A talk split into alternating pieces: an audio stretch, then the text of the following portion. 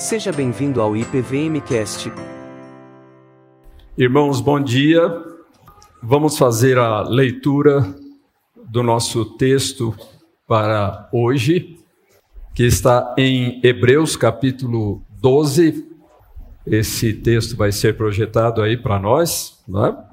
Sem dúvida foi uma grande bênção ouvir essa cantata tão maravilhosa, tão rica, tão edificante, e já abordando alguns temas que nós vamos é, tratar aqui nessa nossa reflexão bíblica desta manhã.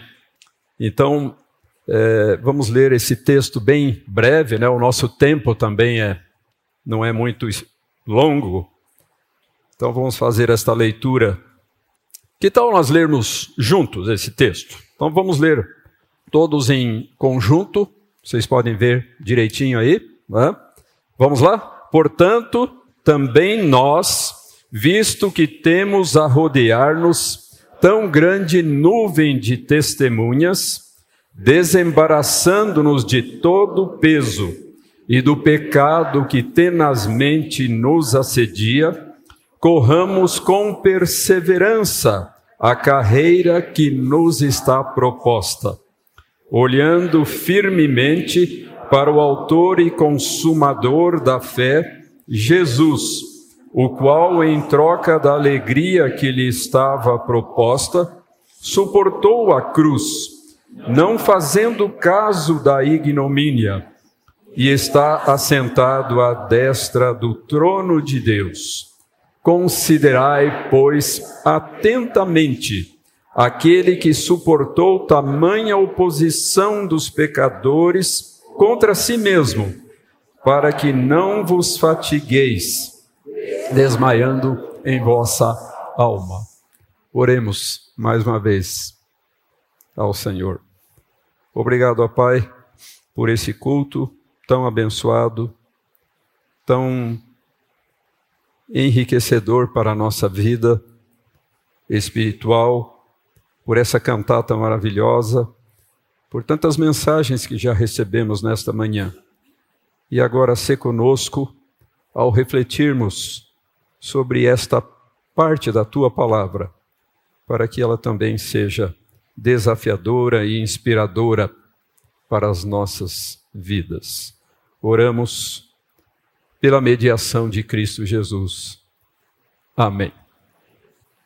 Meus queridos irmãos, Dentro de dois dias irá transcorrer mais um aniversário da reforma do século XVI, o famoso 31 de outubro. E essa data remete para aquela ocasião, inclusive demonstrada por umas figuras que vimos aí projetadas, em que Lutero afixou, publicou as suas famosas 95 teses a respeito das indulgências lá na Alemanha. Uma coisa interessante é que apenas dois meses antes, em setembro, início de setembro, nem dois meses antes, Lutero havia publicado também 97 teses a respeito da teologia escolástica, potencialmente explosivas, mas que não tiveram repercussão nenhuma. Muitas pessoas não sabem disso. Não é? E as 95 teses sobre as indulgências, então, causaram um impacto muito maior e resultaram numa cadeia de acontecimentos não previstos, não intencionados pelo reformador e que resultaram naquilo que nós conhecemos como a reforma protestante. Mas talvez o evento mais emblemático dos primeiros tempos da reforma tenha sido o famoso comparecimento de Lutero diante do parlamento alemão no dia 18 de abril de 1521. Então, cerca de três anos e meio depois das 95 teses. Muita coisa havia acontecido naquele breve período. Mas ali, Lutero teve um momento muito difícil. Imaginem ele sozinho, sem os seus correligionários, sem os seus simpatizantes, só ele, e diante dele uma assembleia bastante temível, o imperador Carlos V, eleito recentemente, ainda bem jovem,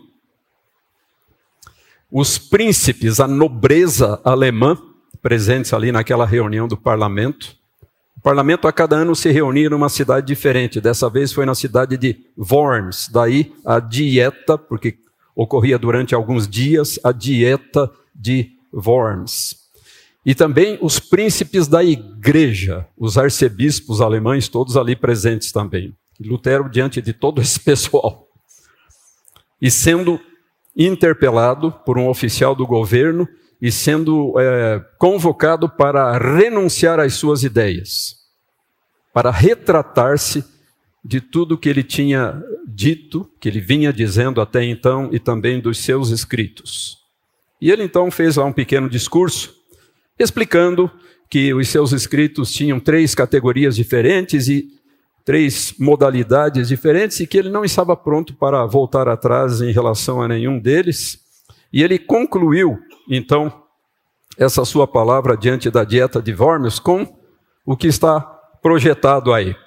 Essas são as últimas palavras de Lutero nesse momento, como eu disse, muito emblemático, porque marcou mesmo aquela ruptura final e o início propriamente dito da reforma do século XVI. Vossa Majestade Imperial e Vossas Senhorias pedem uma resposta simples. Eila, simples e sem subterfúgios, a não ser que eu seja convencido de erro pelo testemunho das Escrituras ou por um raciocínio evidente. Continuo convencido pelas Escrituras às quais apelei. E minha consciência foi feita cativa pela palavra de Deus. Não posso e não quero retratar-me de qualquer coisa, pois agir contra a nossa consciência não é coisa segura nem permitida a nós. Até aí ele falou em latim, a grande língua acadêmica, a língua internacional da época. E as suas últimas palavras foram ditas na sua língua materna, o alemão. É esta a minha posição. Não posso agir de outra maneira. Deus me ajude. Amém. Mas uma coisa, meus irmãos, que chama a atenção nessas palavras de Lutero é aquilo que se tornaria, que seria descrito mais tarde pelos estudiosos da reforma como o grande princípio desse movimento, o famoso sola scriptura, somente a escritura. Várias vezes Lutero se refere nessas palavras dramáticas é, à palavra de Deus. Continuo convencido pelas escrituras às quais apelei. A minha consciência está cativa da palavra de Deus. E, e foi com base neste seu compromisso irredutível com as Escrituras, com a palavra de Deus, que ele realizou aquela obra tão extraordinária da qual nós hoje somos herdeiros. Agora, uma coisa interessante, meus irmãos, quando a gente estuda a trajetória de Lutero até ali, é que ele vinha sendo monge já há muitos anos, e posteriormente, em 1513, quando ele estava com 30 anos, ele se tornou um professor universitário. Então, além de monge, além de alguém muito dedicado à vida religiosa, à vida contemplativa, ele agora se torna também um professor universitário. E um professor do quê? De Bíblia. um professor de escritura sagrada numa nova universidade que havia sido fundada na Alemanha poucos anos antes e que existe até hoje, a Universidade de Wittenberg. Então ele inicialmente deu lá um curso a respeito do livro de Salmos, depois um curso a respeito de Romanos, outro curso a respeito de Gálatas e então um curso a respeito de da nossa epístola de hoje, Hebreus. E depois voltou a dar novamente um curso a respeito dos Salmos. E foi Então, estudando as Escrituras de maneira muito detida, muito refletida, muito cuidadosa, que ele chegou àquelas maravilhosas convicções que serviram de fundamento para a reforma do século XVI e que são hoje também o fundamento da nossa fé. É interessante que ele prelecionou, ele deu as suas aulas a respeito da carta aos Hebreus exatamente no período das 95 teses, ou seja, de março de 1517 a março de 1518. E lá no meio, 31 de outubro de 1517, então, as suas 95 teses. Mas, meus irmãos, nessa manhã nós não vamos nem falar da reforma, nem da carta aos Hebreus de um modo geral, mas vamos nos concentrar mais nessa passagem tão bela que nós lemos há pouco, que está lá no início do capítulo 12 de Hebreus. Essa epístola anônima. Não se sabe até hoje quem escreveu a carta aos Hebreus. Alguns acham que foi Paulo e, ou outro dos seus colaboradores, mas não há certeza quanto à autoria. Mas isso não importa, isso é o menos importante. Importante que é um livro precioso da palavra de Deus. Mas qual é o assunto? E aqui é que nós nos aproximamos da nossa ênfase principal nesta manhã. Qual é o assunto principal da Epístola aos Hebreus? A constância, a permanência, a perseverança na fé em Cristo Jesus. O autor, esse autor que não conhecemos, estava muito preocupado olhando para as vidas de muitos cristãos hebreus muitos cristãos judeus pelo fato de que eles estavam enfraquecendo na fé. Eles estavam abandonando o seu compromisso com Cristo Jesus e nós vemos essa preocupação ao longo de toda a epístola. Aliás, eu faço um convite aos irmãos: leiam, leiam a epístola aos Hebreus e vocês vão ver essas ênfases, essas preocupações constantemente por meio das advertências que nós encontramos ao longo da epístola contra o desviar-se, abandonar, enfraquecer na fé. Mas essas advertências são entremeadas o tempo todo por descrições maravilhosas, sublimes, grandiosas da pessoa e da obra redentora de Cristo Jesus. Então, o autor quer continuamente trazer a, a memória daqueles crentes judeus, daqueles crentes hebreus, a preciosidade de Cristo, para assim incentivá-los a se manterem firmes na sua fé em Cristo Jesus. A primeira dessas advertências nós já encontramos no início do capítulo 2. Então vamos ver aí o início do capítulo 2. Por esta razão, vejam, bem lá no começo da carta. Por esta razão, importa que nos apeguemos com mais firmeza às verdades ouvidas, para que delas jamais nos desviemos. Esse era o perigo que corriam muitos irmãos destinatários daquela carta. Como escaparemos nós se negligenciarmos tão grande salvação, a qual, tendo sido anunciada inicialmente pelo Senhor, foi depois confirmada pelos que a ouviram. Então, exortações como essa, algumas delas tremendamente contundentes, estão dispersas por toda a carta, mas entremeadas com essas maravilhosas descrições da pessoa e da obra redentora de Jesus. E quase no final da epístola, então, nessa passagem que lemos no início, agora no capítulo 12, nós encontramos este que é um dos últimos apelos à firmeza e à constância na vida cristã que encontramos nessa preciosa epístola. E algo que certamente era necessário não somente para os cristãos hebreus, judeus do primeiro século, mas continua sendo imensamente necessário para nós nos dias terrivelmente inquietantes e desafiadores nos quais vivemos. O comentarista William Barclay referiu-se a essa passagem, a esses três breves versículos que lemos no início, como uma síntese quase perfeita da vida cristã.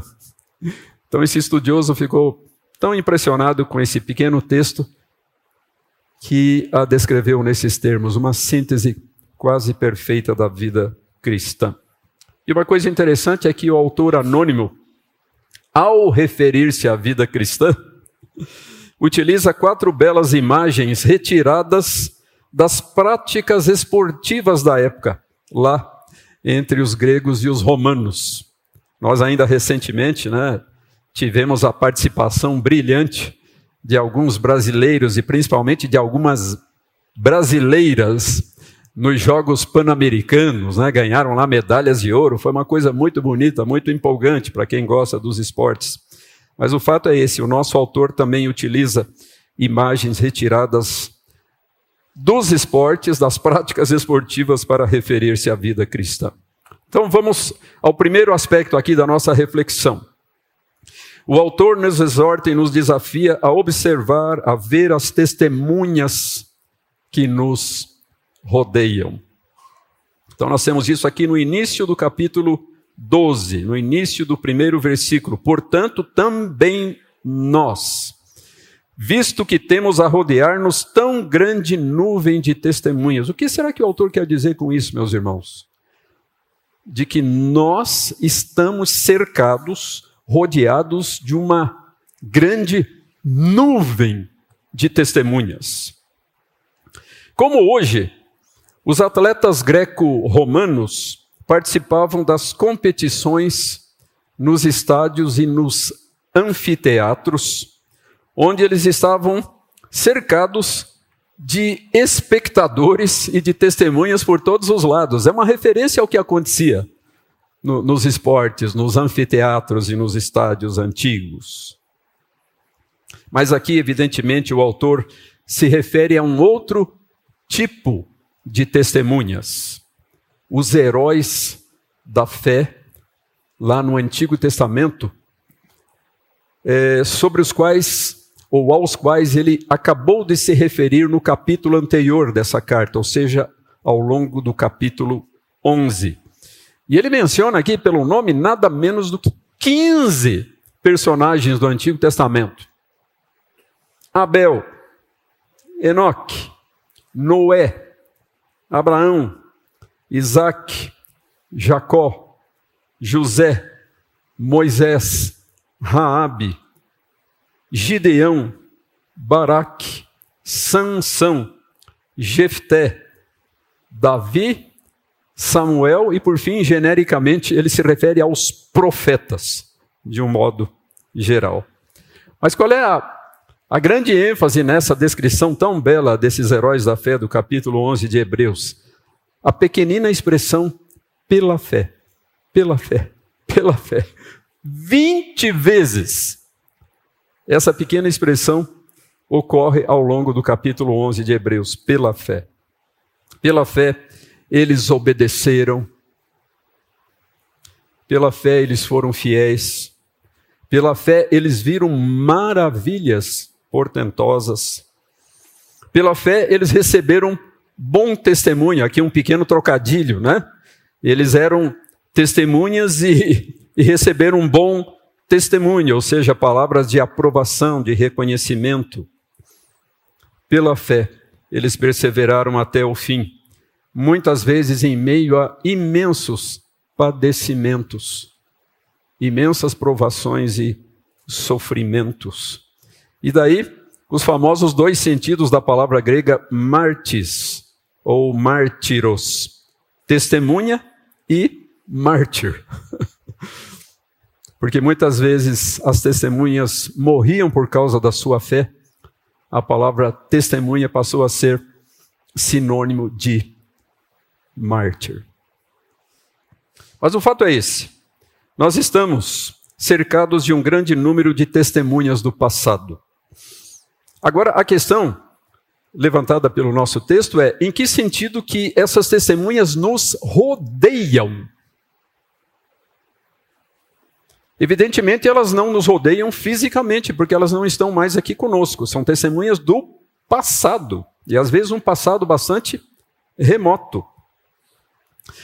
Mas eu afirmo que também elas não estão presentes conosco espiritualmente. Nem fisicamente, nem espiritualmente. Eu vou explicar. Ou seja, nós não cremos que as almas dos falecidos estejam conosco, nos acompanhando e observando. Não temos essa, essa crença. Mas então, em que sentido que eles nos rodeiam? Esses irmãos todos do passado. Eles estão presentes em nossas mentes e em nossos corações com o seu maravilhoso exemplo de vida e como inspiração para a nossa própria caminhada. Ainda na carta aos Hebreus, um pouco adiante dessa passagem, nós temos aquelas palavras ditas àqueles crentes: Lembrai-vos dos vossos guias. Aqui eram umas testemunhas já mais próximas deles, não aquelas remotas lá do Antigo Testamento, mas umas testemunhas mais próximas. Lembrai-vos dos vossos guias, os quais vos pregaram a palavra de Deus. E considerando atentamente o fim da sua vida, imitai a fé que tiveram. Essa é uma boa ilustração do sentido em que essas testemunhas nos rodeiam. Eles é, nos pregaram a palavra de Deus, eles viveram vidas virtuosas, eles foram fiéis ao Senhor e por isso precisamos imitar a fé que tiveram. E evidentemente isso inclui personagens bíblicos, os personagens da igreja, os reformadores, que nós lembramos de maneira especial nesses dias. Mas também, meus irmãos, eu gostaria de acrescentar ainda um outro pensamento, é, no sentido de que essas testemunhas incluem também pessoas atuais. Se vocês olharem ao redor, vocês vão ver essas testemunhas. Ao redor de cada um de vocês estão testemunhas desse tipo de que o autor está nos falando aqui nesta preciosa passagem. Ou seja, os irmãos com quem convivemos também nos incentivam no nosso viver cristão. E, por outro lado, cada um de nós também precisa servir de exemplo de fidelidade e perseverança. Ou seja, temos testemunhas ao nosso redor e nós mesmos devemos ser testemunhas diante daqueles que estão ao nosso redor e principalmente das nossas crianças e dos nossos jovens. Então, a conclusão é que nós fazemos parte dessa grande nuvem de testemunhas. Essa nuvem da qual a testemunha mais importante é o próprio Senhor Jesus Cristo, que é apresentado no livro do Apocalipse em duas passagens como a fiel testemunha. Então é isso. Essas testemunhas nos trazem a inspiração que vem do passado, mas o incentivo, o encorajamento fraternal que também nos vem do presente. E esse é um poderoso recurso, meus irmãos, que Deus nos dá para nós nos mantermos firmes na nossa caminhada cristã. E é exatamente o destaque da nossa cantata de hoje, né? É, Faz-nos um. A grande ênfase da cantata, a unidade, a fraternidade, a solidariedade, o companheirismo que deve caracterizar a igreja, que deve caracterizar os filhos de Deus. Mas vamos para o segundo ponto, que o nosso tempo é curto. Segunda coisa, devemos enfrentar resolutamente o pecado, diz a nossa passagem, desembaraçando-nos de todo o peso e do pecado que tenazmente nos assedia, diz o texto. Então, nós aqui temos uma outra imagem esportiva valiosa. Para que o atleta pudesse ter êxito, ele precisava se desfazer de tudo que dificultava os movimentos, o seu desempenho. Aliás, é muito interessante né, que a palavra ginástica, ou então a palavra ginásio, né, que nós usamos tanto hoje em dia, vem do grego gymnos, que quer dizer nu, sem roupa, ou então com pouca roupa. Então a ideia é essa, né? um mínimo de roupas para que o atleta não sofresse nenhum estorvo, nenhum impedimento ali na, no seu desempenho, na sua prática esportiva. Mas na vida cristã, então nós nos deparamos a cada passo com essas dificuldades. E é interessante que o autor aqui usa duas palavras. Em primeiro lugar, todo peso. E em segundo lugar, o pecado. Ele faz uma distinção entre o pecado e o peso. O peso talvez seja uma referência àquelas coisas que atrapalham a nossa vida cristã, mas que não são em si mesmas pecaminosas. Elas não são em si mesmas erradas. Elas apenas ocupam um lugar talvez desproporcional na nossa vida, impedindo-nos de seguir mais plenamente a Cristo. Mas a ênfase, sem dúvida, é no aspecto do pecado que tenazmente nos assedia. A realidade do pecado, das condutas erradas, dos pensamentos vãos, das decisões equivocadas, das prioridades inadequadas, da desobediência e da incredulidade. São muitas as referências a isso ao longo da epístola, então nós temos algumas aí que vão ser projetadas. É, a primeira delas, tende cuidado, irmãos, diz o autor numa outra passagem dessa mesma epístola, ilustrando isso que estamos falando aqui. Tende cuidado, irmãos, jamais aconteça haver em qualquer de vós perverso coração de incredulidade. Meus irmãos, o autor aqui está se dirigindo a crentes. Ele está se, se dirigindo a cristãos lá do primeiro século. Perverso coração de incredulidade que vos afaste do Deus vivo. Pelo contrário, exortai-vos mutuamente cada dia, a fim de que nenhum de vós seja endurecido pelo engano do pecado. Nós não devemos pensar que, pelo fato de sermos crentes, de sermos seguidores de Cristo, nós estamos agora imunes, blindados contra a realidade do pecado. Então, o autor quer exatamente exortar os crentes hebreus a não fazerem pouco caso da força e da sedução do pecado. E essa é uma mensagem terrivelmente pertinente e necessária para cada um de nós. Devemos estar em guarda contra ele, resistir-lhe e nos desvencilharmos dele. Pode ser um vício secreto, um hábito escravizador, um sentimento desordenado, uma atitude negativa, uma fraqueza moral ou emocional, uma sedução perigosa, mas devemos lutar contra tudo isto e fazê-lo de modo resoluto.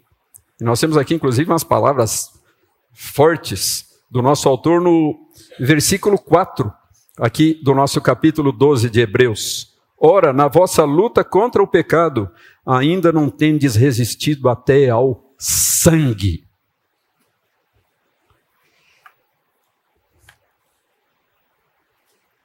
Isso nos faz lembrar de tanta coisa e de tantos personagens da Bíblia ou da história da igreja. Por exemplo, José do Egito, aquele jovem que enfrentou seduções tão perigosas, tentações tão avassaladoras na sua vida e resistiu contra todas elas e permaneceu fiel ao Senhor até o fim. Existe uma belíssima obra que foi publicada no século XVII, lá por 1678, se não me engano, O Peregrino um dos maiores clássicos cristãos de todos os tempos, uma belíssima alegoria da vida cristã que foi escrita por um pastor batista, John Bunyan, ali do século 17. Mas ele começa exatamente contando a sua história da peregrinação desse cristão até a Jerusalém celestial. E ele carrega sobre as suas costas um fardo. Talvez inspirado por essa passagem aqui de Hebreus, ele assim retrata o seu personagem principal, ali, aquele fardo de pecados. E na sua caminhada, ele encontra toda espécie de dificuldades, de vicissitudes, o pântano da desconfiança, o desfiladeiro das dificuldades, o vale da humilhação, a feira das vaidades. E ao longo da sua caminhada, o cristão lá em O Peregrino se depara também com os personagens bastante indesejáveis.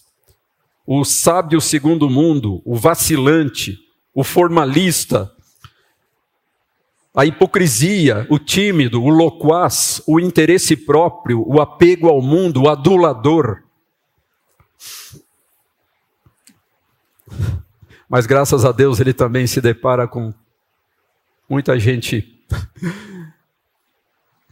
admirável, muitos personagens extremamente positivos que o ajudam, o incentivam, o ensinam e o inspiram na sua caminhada até ele chegar à presença de Deus. E de tudo isso, queridos, precisamos também nós. Mas vamos para o terceiro aspecto aqui, a necessidade de correr com perseverança a nossa carreira cristã. Diz o nosso texto: corramos com perseverança a carreira que nos está proposta. As corridas estavam como muitos de nós sabemos, entre os esportes mais populares e apreciados do mundo greco-romano. Mas aqui a vida cristã é descrita em termos de uma corrida, porém uma corrida diferente. uma corrida diferente e que tem duas características principais. Primeiro, essa corrida não é nossa. Ela não nos pertence. É uma corrida que nos foi proposta por Deus. E o segundo aspecto é que, é que nessa corrida não existe uma competição em que temos de suplantar os outros, ver quem é o melhor, mas simplesmente alcançar o alvo, todos nós juntos. O importante é vencer aos olhos de Deus. Mas o argumento principal aqui do nosso do nosso autor é que essa carreira exige esforço existe exige empenho, não é algo que acontece naturalmente, espontaneamente. E o termo original para corrida, para carreira é em grego agon, agon, da onde vem a nossa palavra agonia ou antagonismo. O que sugere exatamente isso: agonia, luta intensa, resolução, determinação, disciplina, firmeza de propósitos. E, acima de tudo, é necessário haver perseverança, algo de que o autor fala muitas vezes ao longo da carta. E isso me lembrou alguns famosos poemas da nossa literatura brasileira, como aquele de Francisco Otaviano, quem passou pela vida em branca nuvem, e em plácido repouso adormeceu. Quem não sentiu o frio da desgraça, quem passou pela vida e não sofreu, foi espectro de homem, não foi homem, só passou pela vida, não viveu. Isso se aplica muito à nossa vida cristã, à luta que está necessariamente envolvida na nossa vida cristã. Ou então aquele outro poema mais conhecido, de Gonçalves Dias, e que está dentro da Canção do Tamoio, a sua célebre Canção do Tamoio, em que o chefe Tamoio, dirigindo-se ao seu filho, lhe diz: A vida, meu filho, a vida é luta renhida. Viver é lutar. A vida é combate que os fracos abate, que os fortes só pode exaltar. Que realidade tremenda e como isso se aplica também à nossa vida cristã. Mas Vejamos algumas dessas passagens onde o autor se refere a isso na carta. Se guardarmos firmes, diz ele a certa altura, até ao fim, a ousadia e a exultação da esperança. Porque nos temos tornado participantes de Cristo se de fato, a mesma expressão de novo, guardarmos firmes até ao fim a confiança que desde o princípio tivemos. Ainda outra, guardemos firme a confissão da esperança sem vacilar, pois quem fez a promessa é fiel. Outra passagem, com efeito, tendes necessidade de perseverança, para que, havendo feito a vontade de Deus, alcanceis a promessa. E mais uma ainda, todas dentro da carta aos Hebreus. Nós não somos dos que retrocedem para a perdição da alma, ou para a perdição. Somos, entretanto, da fé para a conservação da alma. Como disse o apóstolo Paulo, já no final da sua vida, combati o bom combate, completei a carreira e guardei a fé. Mas finalmente, irmãos, esse autor nos exorta a manter os olhos firmes em Cristo. E eu achei muito bonito porque exatamente o primeiro hino da cantata que ouvimos fala a respeito disso. Ter os olhos firmes em Cristo Jesus, olhando firmemente para o Autor e o Consumador da fé. O corredor precisava e precisa, lá do corredor esportivo, ter os olhos firmes no alvo, na linha de chegada. E assim também precisamos nós. Para a vitória na vida cristã, precisamos receber inspiração e encorajamento dos irmãos de todos os tempos, Precisamos lutar de modo resoluto contra o pecado, precisamos correr com perseverança a carreira que o Senhor nos deu, mas acima de tudo, precisamos nos concentrar em Cristo Jesus. Viver na plena dependência dele. Esse é o segredo da nossa perseverança, da nossa constância na fé e de chegarmos até o alvo que o Senhor Deus tem proposto para nós. Em primeiro lugar, nós somos exortados a olhar firmemente para o Senhor, a fixar, a cravar os nossos olhos nele, porque ele é o autor e o aperfeiçoador da nossa fé. Ele super, suportou a vergonha e a humilhação da cruz, mas agora experimenta exultação e glória ao lado do Pai. É isso que o texto nos diz. E em segundo lugar, somos desafiados a considerar atentamente. Não só olhar firmemente, mas pensar, refletir, considerar atentamente o Senhor Jesus, aquele que enfrentou tão grande oposição. Então, o autor chama a nossa atenção para os sofrimentos de Cristo como um desafio e como um incentivo para a nossa firmeza na fé e na vida cristã. A ideia é essa: se o Senhor sofreu tanto, mas se manteve fiel à sua missão, ele irá nos fortalecer contra a fadiga e o desânimo na nossa vida cristã. E ao longo da epístola, Cristo não é apresentado só como um exemplo, mas como auxílio e socorro indispensável em nossa própria caminhada. O Cristo sofredor é também o Cristo que se solidariza conosco. Esse é um dos aspectos mais belos né, da doutrina da, da encarnação. O Cristo encarnado, o Cristo humano, o Cristo sofredor, ele se identifica e se solidariza conosco. E aqui, novamente, nós temos uma série de passagens é, que encontramos lá em Hebreus, por exemplo, naquilo que ele mesmo sofreu, tendo sido tentado, é poderoso para socorrer os que são tentados.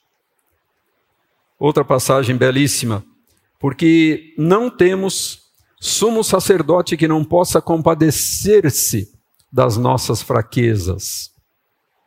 Isso faz parte da argumentação do autor aos seus leitores. Antes foi ele tentado em todas as coisas a nossa semelhança, mas sem pecado.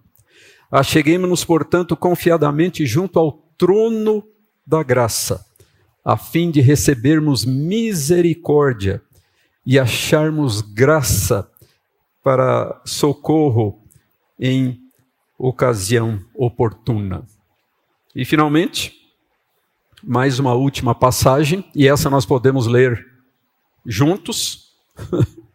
Vamos ler juntos? Por isso, também pode salvar totalmente os que por ele se achegam a Deus, vivendo sempre para interceder por eles. Que coisa maravilhosa. Nós não estamos sozinhos na nossa carreira, na nossa luta cristã. Temos ao nosso lado os nossos irmãos e temos ao nosso lado o nosso Senhor, Mestre e Salvador, Cristo Jesus. Concluindo, irmãos, essa mensagem que já vai se tornando longa e quase entrando no período da escola dominical. Um dos legados preciosos da reforma do século XVI foi a doutrina da perseverança dos santos. Ou seja, a realidade de que os verdadeiros crentes irão permanecer no caminho da salvação. Aliás, essa é uma expressão bíblica. Nós encontramos duas vezes essa expressão, a perseverança dos santos, no livro do Apocalipse. E aqui existem dois aspectos tão belos dessa perseverança, de que nos fala a nossa passagem, de que nos falam tantas outras passagens da Escritura. Em primeiro lugar, a nossa perseverança. A nossa perseverança como evidência do nosso novo nascimento e como evidência da nossa vida em Cristo Jesus. Mas em segundo lugar, uma coisa da qual muitas vezes nós não nos lembramos, mas que é muito preciosa para a nossa fé: a perseverança de Deus em nos guardar, em nos preservar até o fim. Nós temos uma belíssima canção, um belíssimo cântico, mas creio que nós não teremos tempo para ele, é de Asaf Borba, Alto Preço. Eu sei que foi pago um alto preço para que contigo eu fosse um, meu irmão. Quando Jesus derramou sua vida, ele pensava em ti, ele pensava em mim, pensava em nós. E nos via redimidos por seu sangue, lutando o bom combate do Senhor, lado a lado trabalhando, sua igreja edificando e rompendo as barreiras pelo amor e na força do Espírito Santo, nós proclamamos aqui que pagaremos o preço de sermos um só coração no Senhor. E por mais que as trevas militem e nos tentem separar, com os nossos olhos em Cristo, exatamente essa última ênfase da nossa passagem, com os nossos olhos em Cristo, unidos iremos andar. Que o Senhor nos abençoe. Amém.